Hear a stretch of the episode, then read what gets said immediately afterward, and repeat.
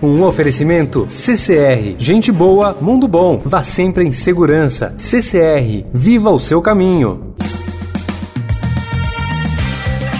Olá, sou Renato Okumura, repórter do Estadão, e este é o podcast do Summit Mobilidade 2022, que promoveu debates sobre temas de vital importância para o setor, seu desenvolvimento no Brasil e os caminhos a serem seguidos daqui para frente. Neste programa, vamos falar sobre como é possível conciliar bom custo-benefício para usuários com a eficiência nas operações e ainda de que maneira o e-commerce e o delivery impactaram a mobilidade urbana e as novas tendências em entrega de mercadorias.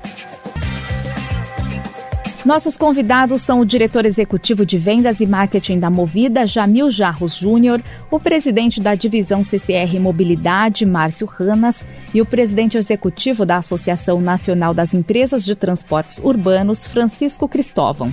Além deles, participam também Pedro Palhares, gerente-geral do Movit no Brasil, Tiago Piovesan, CEO da Indigo Brasil, e Rodrigo Murad, presidente da Coble. Para Francisco Cristóvão, da NTU, é preciso colocar o passageiro à frente de tudo, buscando a sua satisfação no serviço prestado. E o que, que significa isso, mobilidade como serviço? Significa colocar o passageiro como centro das decisões. Né? Se, pro, propor uma, um deslocamento né, dos passageiros de maneira inteligente, né, com múltiplos serviços, com flexibilidade, opções de pagamento, ou seja, buscar a satisfação do passageiro. Mas para que isso aconteça? Nós temos que primeiro fazer uma diferenciação entre, e eu não estou aqui discutindo uma questão semântica, né, mas uma questão de conceito profundo. A diferença entre cliente e usuário. Né? No nosso meio, nós costumamos tratar o passageiro como usuário. E por que, que nós o qualificamos dessa forma? Porque ele não tem opção. Né? Somos nós, planejadores, é, é, providenciadores de serviço, que planejamos a linha, definimos a tipologia do veículo, o horário de funcionamento, a rota ou o itinerário, as transferências e variações que são necessárias para que né, o passageiro possa se deslocar da origem até o destino. Bom, esse é o usuário. O cliente, não. O cliente, por definição, né, ele, ele tem opções. E é, e é, vamos dizer, a pessoa com quem nós estamos lidando ultimamente. Porque antigamente nós tratávamos né, o passageiro num conceito de demanda cativa. Né? As pessoas estavam onde estavam e nós tínhamos que né, proporcionar o serviço trazendo-os para né, o destino das suas viagens. Hoje, o passageiro do ônibus ele é ao mesmo tempo né, o passageiro de um, de um transporte individual se ele optar, por exemplo, por uma carona solidária ele é o passageiro da moto, ele é o passageiro da, da, da mobilidade ativa, né, como se, como se costuma chamar. Enfim, eu acho que essa questão ela nos remete, então, para uma, uma reflexão extremamente importante. Hoje, para quem quer prestar serviço de qualidade, né, nós temos que encarar o passageiro como cliente e não mais como usuário. Pedro Palhares da Movitcha concorda que precisamos tratar o passageiro como cliente e que ele espera sempre pelo melhor serviço. Esse conceito de mobilidade como serviço que o Francisco trouxe é uma coisa que vai revolucionar o transporte público, né? Porque o que a gente tem hoje de transporte público é a mesma coisa há 100 anos atrás, quando foi inventado lá atrás, quando o transporte público começou a ser é, operada por, por carroças puxadas a mulas, cavalos, depois veio o bonde, agora o ônibus, né? Itinerário fixo, grade horária fixa, pontos de parada fixo, é, tarifa fixa, né? Então, esse, esse modelo precisa é, ser reinventado, né? E aí a gente vê aí os aplicativos que chegaram, né? Com o transporte individual, é, itinerário flexível, flexível, tarifa flexível, você pega quando quiser, vai para onde quiser. E a gente no Movit aqui acredita que existe um espaço né, para ser preenchido entre o transporte individual e o transporte público, que é o transporte público sob demanda, né, que seria um híbrido do transporte individual e do transporte coletivo. E aí, é, complementando o Francisco, esse passageiro, né, esse cliente, a pessoa que precisa usar o transporte público, teria opções. Né? Então, ele teria o transporte público convencional, rotas fixas, itinerários fixos, transporte público sob demanda, com rotas dinâmicas, tarifa dinâmica, então ele poderia optar por isso. Transporte individual, é, por aplicativo ou táxi, que também estaria à disposição. Além, claro, né, da caminhada, transporte ativo, que está tá aí sempre presente, e as bicicletas, que, que já são uma realidade é, nas grandes cidades, como Rio, São Paulo, é, ciclofaixas, é, ciclofa quilômetros de ciclofaixas sendo implementados, sendo expandidos. Né? Faria Lima, acho que já tem até trânsito é, de bicicleta. E, como o Francisco falou também, a priorização do transporte público, né? para melhorar a eficiência desse serviço, priorizar a, o transporte público em detrimento do transporte individual, com faixas, é uma boa infraestrutura é, de, de, piso, né, de asfalto, né, para os ônibus poderem ir, ir é, com mais velocidade, é, sem ter que desviar de buraco. Isso reduz também o custo operacional na parte de manutenção. Tiago Piovesan da Indigo, que cuida de estacionamentos, diz que hoje eles estão muito integrados no conceito de mobilidade, mesmo que seja um local de parada. Por que, que uma empresa de estacionamento, né, e representa a Índigo, tem a ver com mobilidade? O estacionamento talvez é um primeiro paradigma mais antigo possa endereçar a local de parada, né, local de, de estacionada, né. E não é esse o modelo já há um bom tempo que o estacionamento, ou que os locais onde a gente opera estacionamento se propõe a ser. É, eu gosto de dizer que a Índigo, apesar de ser uma empresa de eh, estacionamento, mas ela é, acima de tudo, uma empresa de mobilidade, e a nossa grande missão é promover uma cidade tranquila em movimento, né? Na verdade, os estacionamentos eles visam a agregar e a complementar muito do que o Pedro comentou e do que o Francisco, servindo sobremaneira de algumas formas, como um hub de conexão, como um local onde uh, os clientes, e como bem pontuado pelo Francisco, não os usuários, mas os clientes tenham opções de serviços, de lazer, de uh, last mile, mas muito principalmente de conexão com as diferentes plataformas de mobilidade. Aí eu amplio um pouco mais esse espectro, né?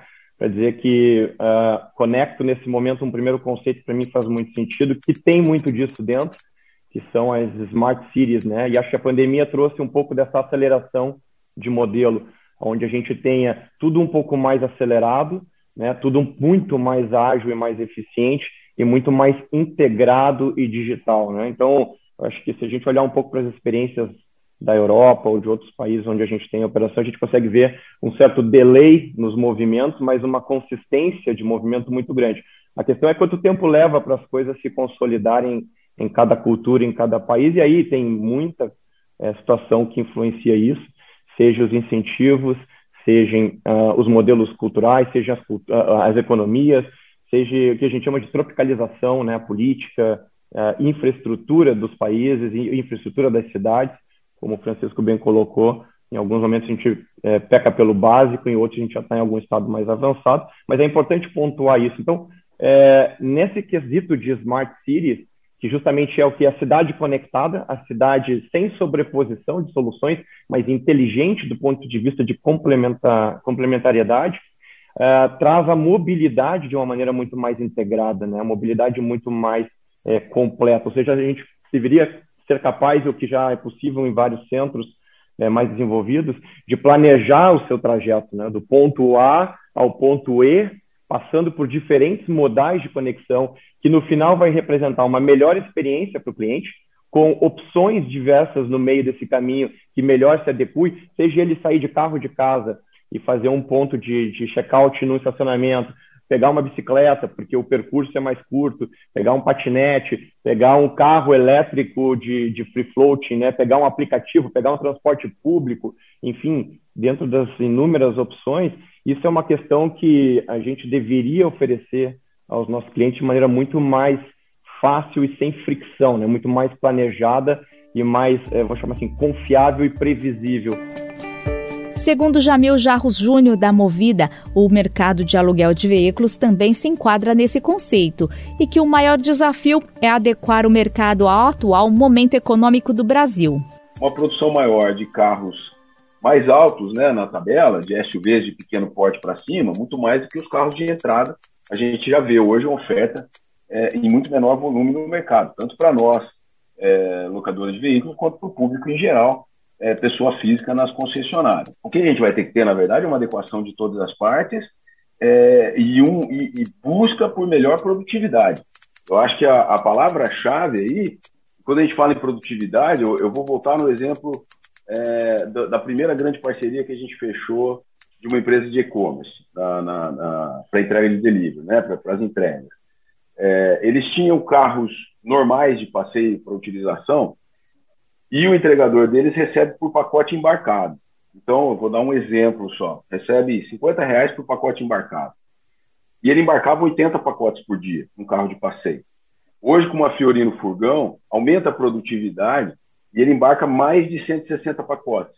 Então, é mais que o dobro de embarque. Então, acho que são ações como essa que vão mudar o jogo para todos nós nesse cenário difícil de inflação que a gente está vivendo né, no Brasil e no mundo, é, para menor é, rentabilidade que todas as empresas estão passando, e, e corre-se esse risco, mas no fundo é tentar não perder a rentabilidade, tentando responder a pergunta, é, é, é, tentar aumentar a rentabilidade com produtividade melhor. E aí vem as adequações. Como eu disse, empresas que precisam de, de, de, carros de pequeno porte, empresas que precisam de carro de grande porte, empresas que precisam de volume só e não peso. Então a gente vem adequando esses produtos, como te disse, são mais 14 modelos hoje, para ir atendendo a necessidade de cada empresa. É com esse ganho de produtividade que a gente vai virar o jogo.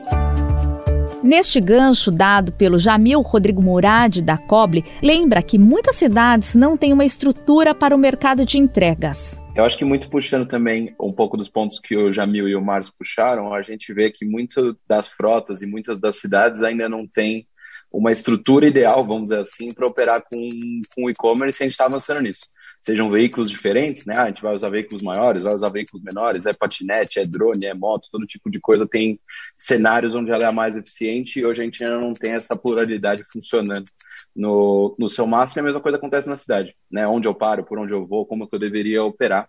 E isso tudo vai ajudando a trazer cada vez mais eficiência.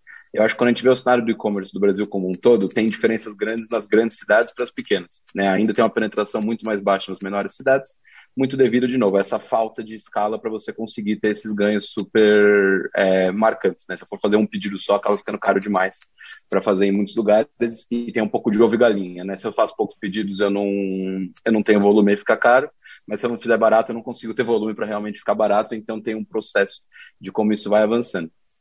O que a gente tem visto na maior parte das empresas de e-commerce é muito uma questão de implementação de tecnologia para fazer esse tipo de eficiência. Né? Então aqui ainda tem muita coisa de como que eu faço otimização de rota, como que eu evoluo minha rota conforme o dia está passando e o trânsito mudou, começou a chover, teve um acidente, como que eu faço uma comunicação muito melhor, né? Para ele saber quando eu estou chegando e estar tá preparado para receber rapidamente, assim reduzindo o meu tempo de serviço, ou já avisar quem não está, eu não precisar ir naquele lugar. Então ainda tem muita coisa de tecnologia que está sendo implementada para trazer esse tipo de eficiência que de novo vira mais paradas e vira, vira mais serviços por hora, né? E vira um custo menor para todos nós. Então o que a gente está vendo muito é, um avanço das empresas nesse sentido. Como é que eu consigo trazer essa eficiência para conseguir trazer mais custo e qualidade e assim conseguir servir mais gente, que acaba nessa questão né, de um ambiente superinflacionário, a renda é, disposable, né, a renda disponível é muito apertada, a gente precisa ter uma proposta de valor muito forte para a pessoa realmente ir consumindo mais desses serviços versus ir até o lugar para fazer. Então, essa é a grande batalha. A gente vê quem está realmente conseguindo oferecer esse serviço de qualidade está saindo na frente. Márcio Ranas, da CCR Mobilidade, lembra que existe uma falta de planejamento das cidades em relação ao transporte de passageiros e a malha urbana. Hoje a gente transporta nos nossos sistemas quase 3 milhões de pessoas por dia. Né? Então, isso torna o, o, o, nosso sistema um hub de pessoas muito importante. Né? E, e aonde uh, a gente sente um pouco de falta do setor público é nessa é, é, é, é, nessa conjugação né, entre o planejamento do transporte urbano com o planejamento de desenvolvimento das cidades. Né? É, quando a gente olha para países mais desenvolvidos, né, com essa malha é, de transporte urbano e, e, e, e, o próprio desenvolvimento das cidades né, mais desenvolvidas, como o Japão, por exemplo, você tem uma tendência a colocar né, próximo ou às vezes até em cima das estações né, de, de, de, conexão ou, ou estações da, da, da, dos trilhos, né, do, do, do movimento por, por trilhos, é, aquel, aqueles serviços ou aquelas atividades que congregam também um número grande de pessoas, né, seja hospitais, escolas, é, é, shopping centers, né? enfim, você, você busca no zoneamento da cidade e, e na, né, no planejamento desse tecido urbano trazer esses locais de maior concentração de pessoas é, para o sistema de trilhos. Né? É, dessa forma, você melhora toda a mobilidade na, na cidade. Né? É, eu queria puxar aqui também, Marco, um outro ponto é, que tem a ver muito com, com a fala do Rodrigo aí, e, e do Jamil, é, de, de, dessa entrega né, é, para o usuário. A gente tem um sistema que nós desenvolvemos junto com o um parceiro da Clique, Clique Retire, é, que, que é para evitar a, a, última milha né, da, da entrega também da do e-commerce. É, por quê? Né? Você tem muitos, muitas pessoas que ou não tem um CEP né, para você entregar, porque mora numa localidade muito carente, né, é, ou não tem ninguém em casa para receber o produto quando compra, né? ou tem uma questão até de segurança, onde as empresas não entram, né? quer dizer, os entregadores não entram naquele local para poder fazer a entrega, né? e a gente precisa atender essa população de alguma forma. Para Jamil Jarros Júnior da Movida, existe espaço para muitos modais no Brasil, mas é necessário o poder público comprar a ideia. A gente tem espaço para muita coisa ainda dentro do Brasil, muito a ser desenvolvido. Nós três o tempo inteiro, né, os painelistas, nós estamos falando, cada um no seu setor, mas todo mundo trazendo coisas novas que já estão sendo absorvidas pela sociedade e que eu acredito que vão ficar. É, quando a gente fala de eletrificação, é necessário o poder público, você perguntou do poder público, né, onde que ele entra, é necessário o poder público embarcar também conosco. A gente precisa de uma rede de eletrificação maior, que eu acho que é uma tendência que vem para ficar. Por isso que eu estou falando, respondendo a tua pergunta. Uhum. Por exemplo, uma das coisas que mudou, sustentabilidade é palavra de ordem hoje para todo mundo, né? E tem que ser. Acho que é uma necessidade para todas as empresas. Pra você ter uma ideia, a gente já tem carro de entrega é, elétrico. Por enquanto custa caro, então o poder público precisa entrar. E não só porque ele custa caro, porque também a gente precisa, como eu disse, uma rede de eletrificação maior nas cidades. Quando a gente fala, então, é, Rodrigo estava falando da diferença entre grandes centros e os centros menores. Quando você traz isso para eletrificação, isso é absurdo, essa diferença. Uhum. É, eu venho do interior do Paraná, de uma cidade bem pequenininha, você não pensa em eletrificação numa cidade de 30 mil habitantes do interior do Paraná, interior de São Paulo, interior de Minas. É, então, a gente tem muito ainda a caminhar. E tem muito mais. Confira todos os podcasts do Summit Mobilidade no canal do Notícia no seu tempo, pelos principais tocadores de podcasts e plataformas de streaming.